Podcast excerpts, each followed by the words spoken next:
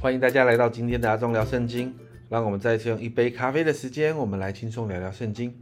今天我们要来读以西结书的七到九章。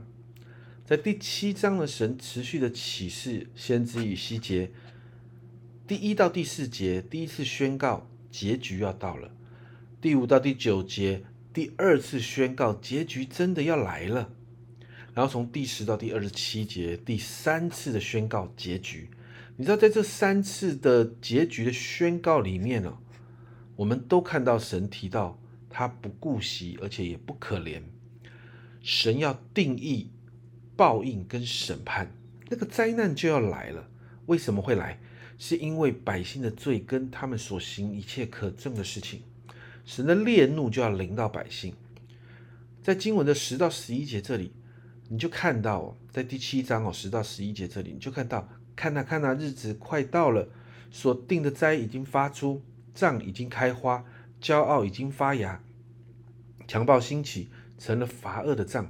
以色列人或是他们的群众，或是他们的财宝，无一存留，他们中间也没有得尊荣的。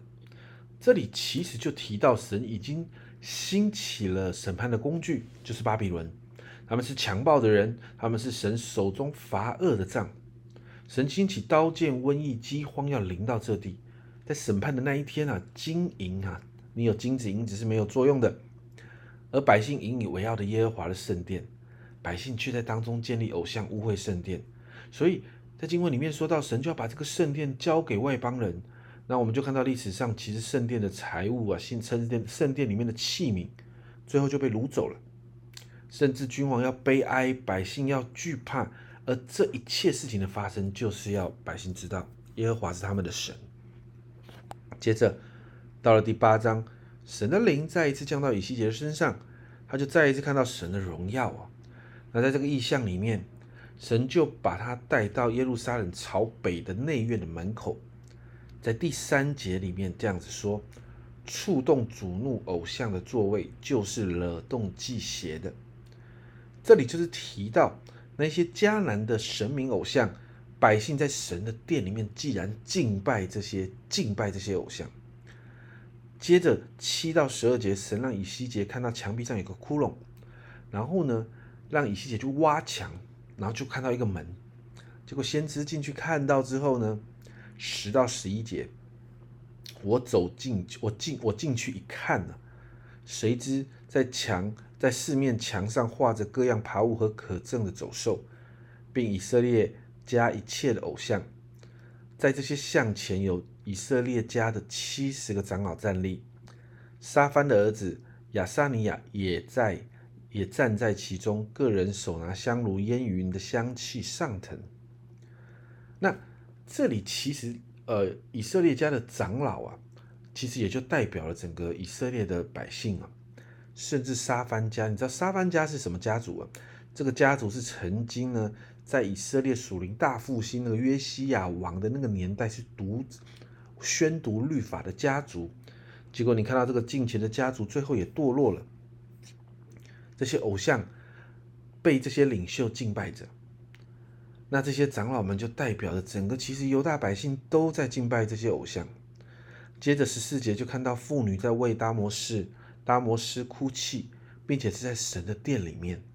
那你知道，这是当时对这个偶像巴利的求雨的仪式啊。那最后，你看到十六、十七节，甚至在圣殿的内院，那本来是敬拜神的地方。那你看到十六节，这里说到约有二十五个人背向耶和华的殿，面向东方拜日头，有人在拜太阳啊。所以这些事情就惹动了神的怒气。所以十八节这里说，因此我也要以愤怒行事，我眼必不顾惜，也不可怜他们。他们虽向我耳中大声呼求，我还是不听。所以到了第九章，神就让这有七个使者，七个天使，六人拿杀人的兵器，一个人穿细麻衣，腰间带着墨盒子。那这六个人就进行杀戮。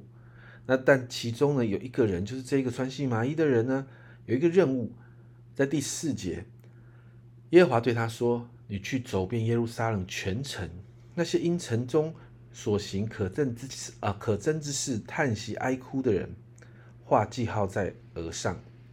所以，如果城中仍有那些因着城中可憎之事哀啊叹息哀哭的人，就在他们额头上画一个记号。这些人神要拯救。那在这一章，我们就看到神的烈怒临到。而当以西结询问神说：“你要把剩下的以色列的人都灭绝吗？”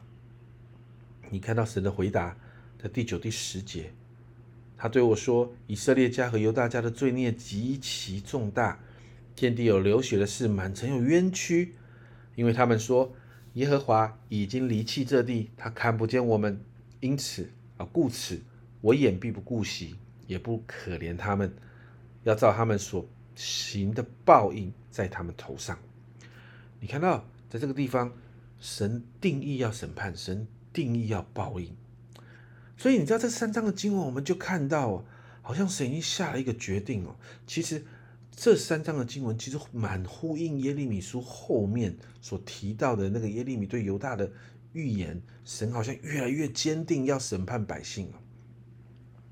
那这三章经文里面，神清楚指出百姓的罪，并且透过先知提醒百姓，当时的先知耶利米加上以西结。其实你知道，对照彼此的预言，神的心意非常清楚。诶，愿意悔改归向神的人就要蒙拯救，就如同经文所说的，那个百姓啊，罪孽极其重大。你知道，百姓就是不愿意悔改，那个重大是因为百姓完全不听神的话，不愿意听神所差来的先知的劝告。因此，先知耶利米的信息还算委婉的。但是你看到以西结的预言，就非常的直接，非常的直白的宣告，结局已经定了，审判要来临了，神要动手了。因此，我们为我们自己来祷告，让我们的属灵生命真的不要走到这一步哦，像百姓一样，走到如此的败坏的状况里。让我们成为一个愿意听劝、心里愿意受教、愿意接受神调整的人，好让我们可以讨神喜悦，我们可以领受祝福啊。我们一起来祷告，主啊，我谢谢你，谢谢你还愿意跟这样子啊很久的忍耐来怜悯自己的孩子。主啊，我们常常很多的时候，主啊，我们就是好像有时候就像以色列人的悖逆一样。主啊，主啊，但是我们看见神，你还是这样的爱我们。主啊，因此我向你来祷告。主啊，主啊，当我们今天早上一起祷告的时候，主，我们就说，主啊，帮助我们的心。帮助我们的心愿意受教，主啊，帮助我们的耳愿意听劝告，主啊，主啊，让我们在圣灵你自己的提醒调整的当中，主啊，我们愿意跟上，主，我们愿意好像耶利米书的里面所提到的，改正我们的行动作为，说，好让我们可以回转归向你，好让我们可以继续来讨你喜悦，主要，恢复我们与你之间那个美好的关系，主要，因为我们知道。主要，这是我们可以继续在蒙福当中的秘诀。谢谢耶稣，主啊，求你来帮助我们。这样祷告，奉耶稣基督的生命求，阿门。家人们，你看到神真的生气了，惹神动怒，真的是不智的行为啊！神真的不会随便生气、随便动怒。但你看百姓，这些百姓悖逆，真的已经到了一个败坏到一个极点的地步。所以你看到神要出手管教了，让我们。不要成为这样的人。这是阿忠聊圣经今天的分享。阿忠聊圣经，我们明天见。